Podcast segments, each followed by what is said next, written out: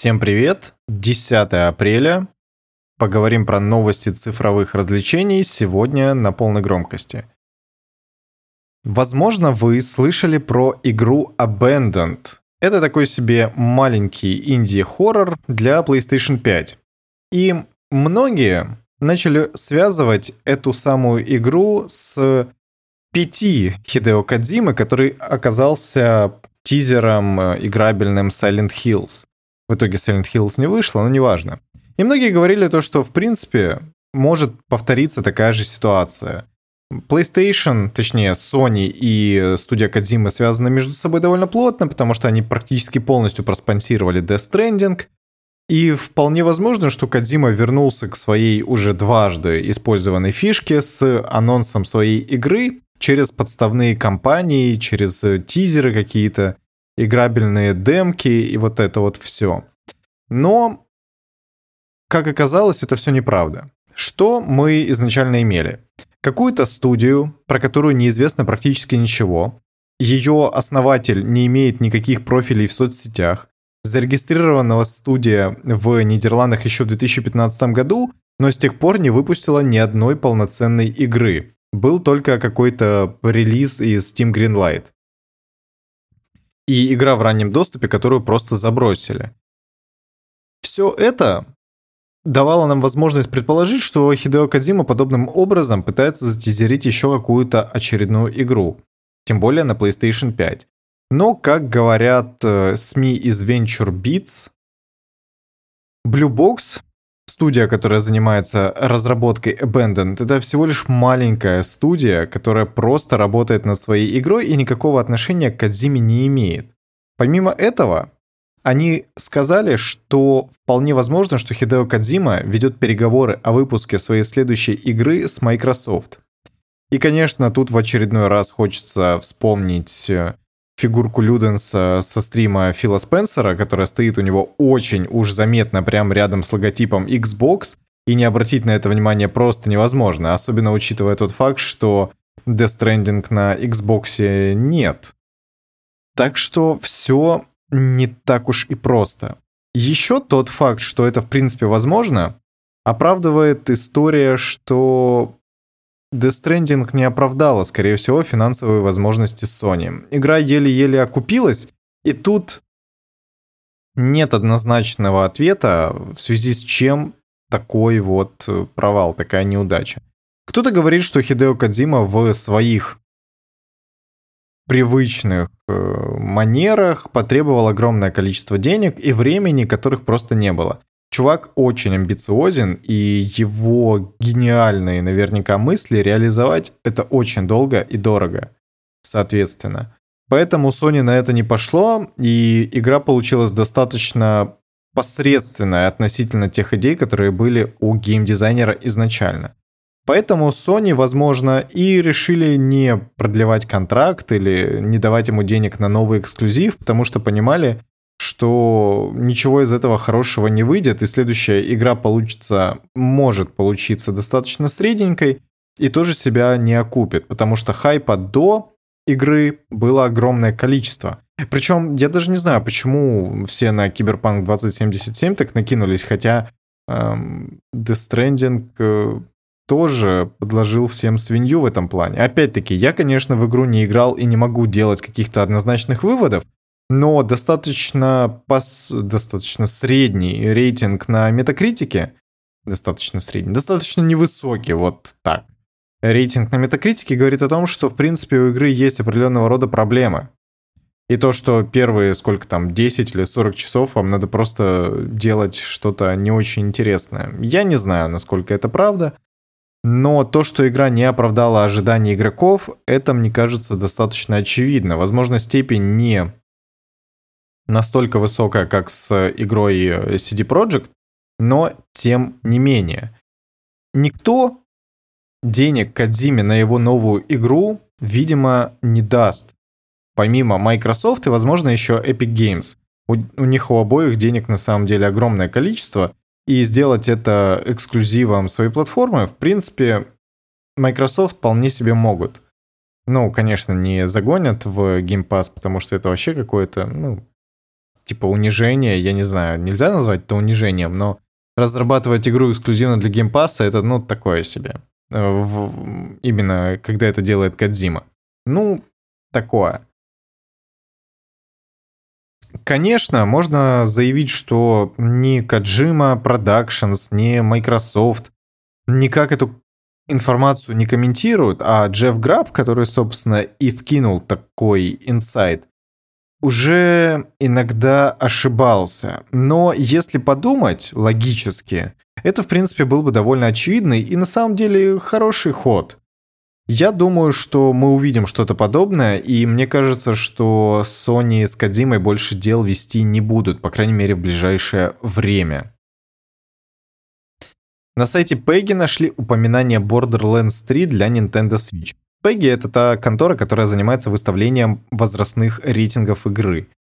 И, естественно, про патч, э, и точнее про порт э, консольного шутера на, гим... на гибрид от Nintendo еще ничего не рассказывали. Только у меня вот, короче, какая есть претензия.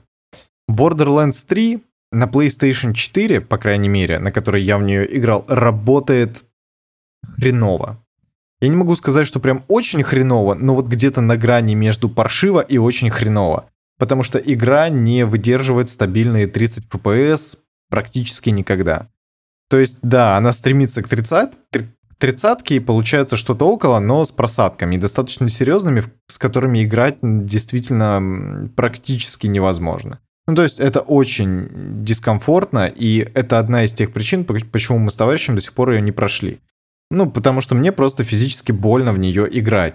Особенно после, несмотря на то, что там более простая графика и простые анимации, в Borderlands э, Handsome Collection FPS вообще везде, по-моему, даже 60. Ну, то есть она намного плавнее ощущается. Тут же, да, графика лучше, деталей больше, там физика, все дела, локации даже больше, но тем не менее это просто отвратительно. Как подобная игра может работать на Nintendo Switch, я себе слабо представляю. Тут в новости указывают про какой-то облачный гейминг, так как работают Resident Evil 7 и Control. Я, если честно, даже не знал про подобную функцию. Видимо, она вот, как и любой облачный гейминг, э, обрабатывает на сервере где-то информацию игру, и уже потом вниз в саму консоль ее возвращает, и мы как бы играем в стрим, условно говоря. Если это будет работать так, то, наверное, окей. Если это будет э, не так работать, то это очень странно, конечно, прям очень странно. Я не думаю, что Nintendo Switch, обычная версия, а не Pro, которую я лично жду, может потянуть такие мощности. Мне кажется, хотя я не знаю, с другой стороны, в принципе, там же все дело в оптимизации. Ну, урежут графон, урежут количество там частиц, деталей, что, что вообще грузит процессор. И оптимизируют, потому что сейчас торопиться особо некуда. И они могут э, взять свое время и действительно оптимизировать игру под Switch, хотя будет это, конечно, интересно, как у них получится. Самая интересная новость сегодняшнего дня связана с Deathloop. Arkane перенесли релиз игры с 21 мая на 14 сентября, и это вызывает, короче, вопросы, знаете ли. Я прочитал комментарии, что они это делают для того, чтобы избежать э, конкуренции с Resident Evil 7 и легендарной коллекцией Mass Effect. В это я абсолютно не верю, потому что у всех трех игр максимально разные аудитории. Я, например, ждал Дезлу. Я собирался предзаказ на нее оформить чтобы иметь возможность предзагрузить и вот эти вот все фишки, как вы знаете. Но ее перенесли. Учитывая то, что последний месяц-полтора активно делились какими-то новостями, показывали всякие фишки, там трейлеры, пушки показывали и вот это все, прям готовили игру к выходу и хайпели-хайпели, я, если честно, вообще не понимаю, чем это было проруководствовано. Обычно осенью выходит больше игр, чем весной, поэтому конкуренция составит... Конкуренцию игре составит тот же Call of Duty, я не знаю, любые спортивные симуляторы, несмотря на то, что они, видимо, в другие игры совершенно не играют, но тем не менее, это все еще раздробит аудиторию на людей, которые хотят поиграть в Deathloop. А потом, потом Bethesda удивляется, то, что игры Arkane херово продаются. С чего бы, да? С чего бы? Ну, это очень странно. Игра не выглядит какой-то прям совсем нерабочий, хотя Киберпанк не выглядел справедливости ради. И чем это руководствовано, я не знаю. Как обычно говорят, что для того, чтобы игру отполировать, надо еще немного времени. Ничего удивительного. Где игра работает плохо, тоже непонятно, учитывая то, что это консольный эксклюзив PlayStation 5. Да, на ПК она выйдет, поэтому я сказал консольный. Где игра работает плохо и что там нужно оптимизировать, не знаю. Я в этом не спец, если честно. Но, как обычно, вмешался COVID-19, и для того, чтобы не подвергать здоровью опасности, они решили игру перенести для того, чтобы разработчики могли совершенно спокойно, не напрягаясь в более щадящих условиях, работать над э, игрой. Я надеюсь, что это принесет результаты и игра получится хорошая. Ждем. К десятилетию Игры престолов HBO выпустила трейлер восьмого сезона опять. Ну, новый трейлер как бы. И это какое-то издевательство над фанбазой, если честно. То, какое вообще пламя разгорелось из-за восьмого сезона Игры Престолов, ну, я, например, в рамках сериальной темы больше и вспомнить, если честно, не могу. Восьмой сезон и его концовка оказались просто безумным провалом, и все теперь молят о том, чтобы сделали Снайдер Кат восьмого сезона. Ну, ремейк восьмого сезона на манер Снайдер Ката чтобы Джордж Мартин им написал сценарий, ведь они уже заключили с ним договор на производство там миллиона каких-то вещей. Поэтому дайте нормальную концовку Игры Престолов, ну ё-моё, ну что, что вы за люди-то какие-то, безумия, ну серьезно. С другой стороны, для чего, если они не собираются ничего делать э, с сериалом, они выпускают этот э, трейлер? Все, кто хотел посмотреть «Игру престолов», уже давным-давно ее посмотрели. Я, например, забросил ее на четвертом сезоне, потому что, ну, что-то скучно совсем стало. Ну, я, справедливости ради, тогда все четыре сезона залпом посмотрел к тому времени и просто подзаколебался. Если смотреть их каждый год, то, наверное, это лучше ощущается.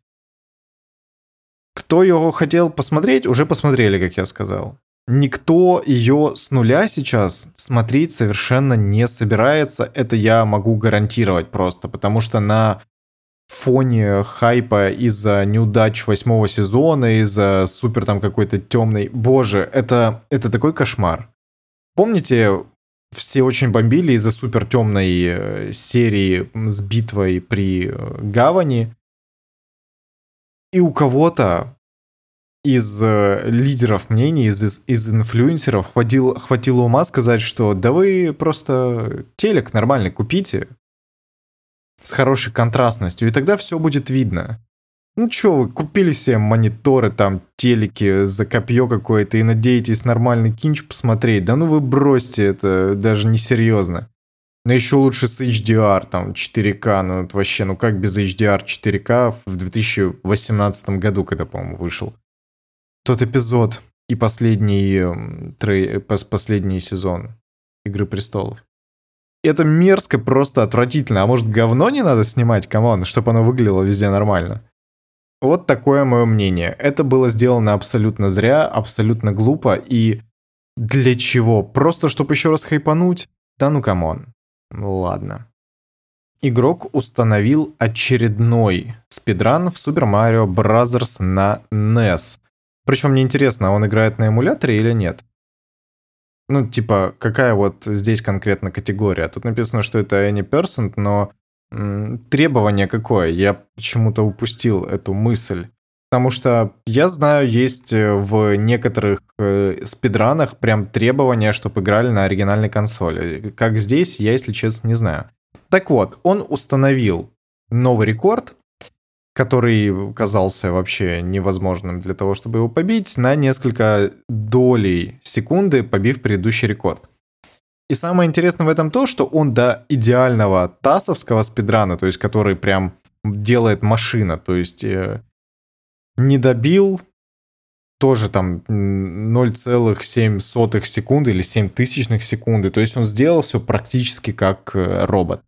Для меня это интересно в первую очередь потому, что спидранеры, конечно, люди очень определенного склада ума, если честно. Ну, то есть история в том, что на это же нужно потратить огромное количество сил и времени. Это же не просто так ты взял и, типа, играешь, играешь, играешь, а потом фигак и спидран. Тебе нужно изучать игру, разбирать ее просто по кусочкам, по кирпичикам и тренироваться безумное количество времени. Помимо этого, это же не дает какого-то... Ну, вы понимаете, у меня вечно вот с этим проблема, то что это же время, которое игрок потратил на то, чтобы добиться такого действительно рекордного результата и какого-то прям безумного. Он потратил на это сколько? Ну, годы, наверное. Месяцы, недели бесперерывной игры. Если не больше. Что же он мог сделать классного, если бы занимался чем-то другим? Вот такая тяга у людей, и поэтому спидранерское сообщество я прям с большим удовольствием уважаю, потому что это люди действительно очень упорные и классные, наверное. Ну, короче, побил и побил. Сюжет Dying Light 2 можно полностью пройти в кооперативе, и это была бы очень смешная новость, если бы не Dying Light 1. Короче говоря, интро и аутро, если можно так сказать, э, даже не эпилог, а кульминационный момент битвы с боссом мог пройти только один игрок почему-то. Ну, то есть, у меня всегда была с этим проблема, потому что большинство игр кооперативных, не большинство, но есть такая определенная часть, она практически полностью вне геймплея игнорирует существование второго игрока. И это немного подбешивает, но это типа ок. Хорошо, как каждый игрок воспринимает себя как бы главным персонажем и единственным игроком, а, а играют они в этот момент вместе. Никаких проблем с этим нет, многие так делают, хорошо, пускай. Но прикол Dying Light в том, первой части, что в какой-то момент вас просто рассоединяли и говорили, сорямба, тут каждый должен проходить самостоятельно. И мы с другом играли в первую часть Dying Light, прошли уже практически до финиша, и тут нам пишут, что да, Теперь мы вас, короче, рассоединим, потому что вы не должны быть вдвоем в этот момент, потому что мы не знали, как, короче, сделать наличие двух э, игроков в битве с финальным боссом. И мы играли буквально по скайпу, так любую игру, ну, не по скайпу, а по сервису, который на PlayStation доступен.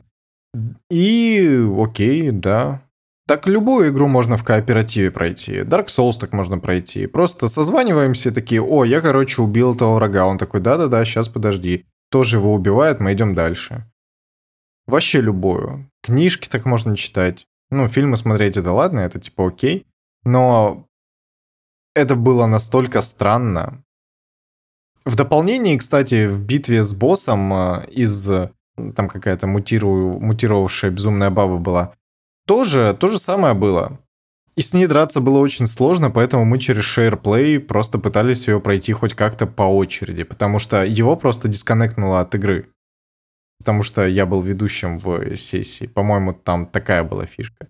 И это вообще абсурд. Ну, теперь молодцы, да. Но все решения, которые будет принимать основной игрок, будут считаться как бы для сессии актуальным. Ну, это не какая-то большая проблема, учитывая то, что в любом случае, если вы играете с, с товарищем, вы будете обсуждать, какое решение нужно принять. И я, по крайней мере, себе это представляю именно так. Что интересно, несмотря на все те проблемы, которые рассказывают в расследованиях про Techland, игра запланирована как для нынешнего поколения консолей, так и для современного нынешнего поколения консолей. Нам надо, наверное, придумать какое-то другое. Ну, просто мне не хочется называть PlayStation 4 и Xbox One предыдущим там или ушедшим, потому что сколько там было копий PlayStation 5 продано? 4,5? А PlayStation 4 110, поэтому надо еще подумать, кто у нас будущее поколение консоли. То есть, наверное, Next Gen и Current Gen звучит в этом плане немного лучше. Но окей. И как они собираются выпускать игру на PlayStation 4 и Xbox One, если даже первая часть там играется довольно хреново, опять-таки. То есть нестабильные 30 FPS игра поддерживает в этом плане.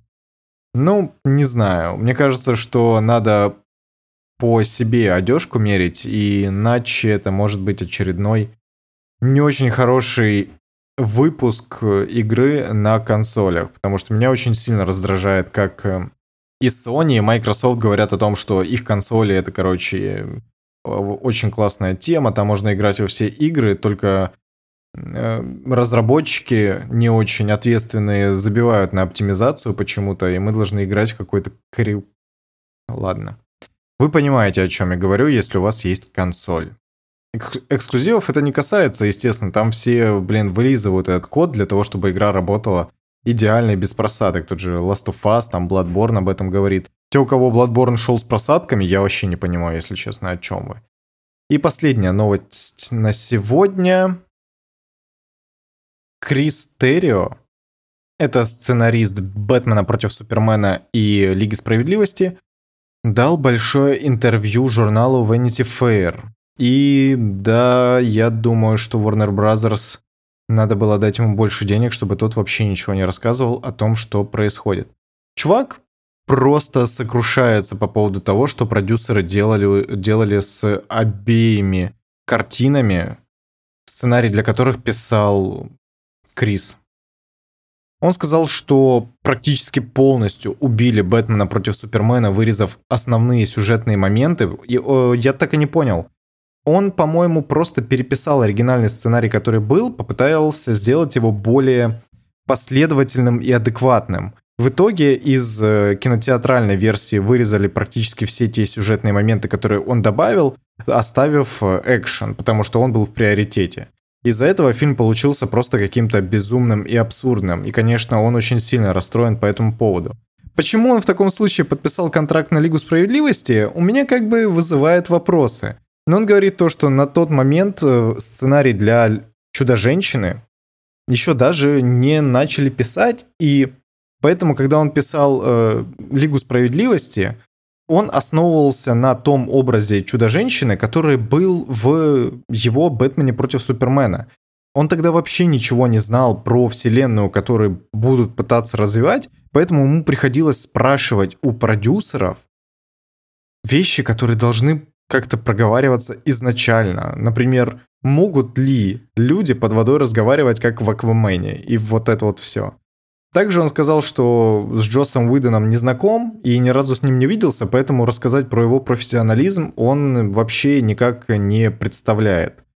Та версия Лиги Справедливости, которая вышла в 2017 году, по его словам, это просто акт вандализма. Потому что убили практически все хорошее, что было в, в фильме. Но Снайдер Катом Террио гордится и считает, э, пускай это и не идеальная картина, но зато это его фильм, который он сделал практически собственными руками.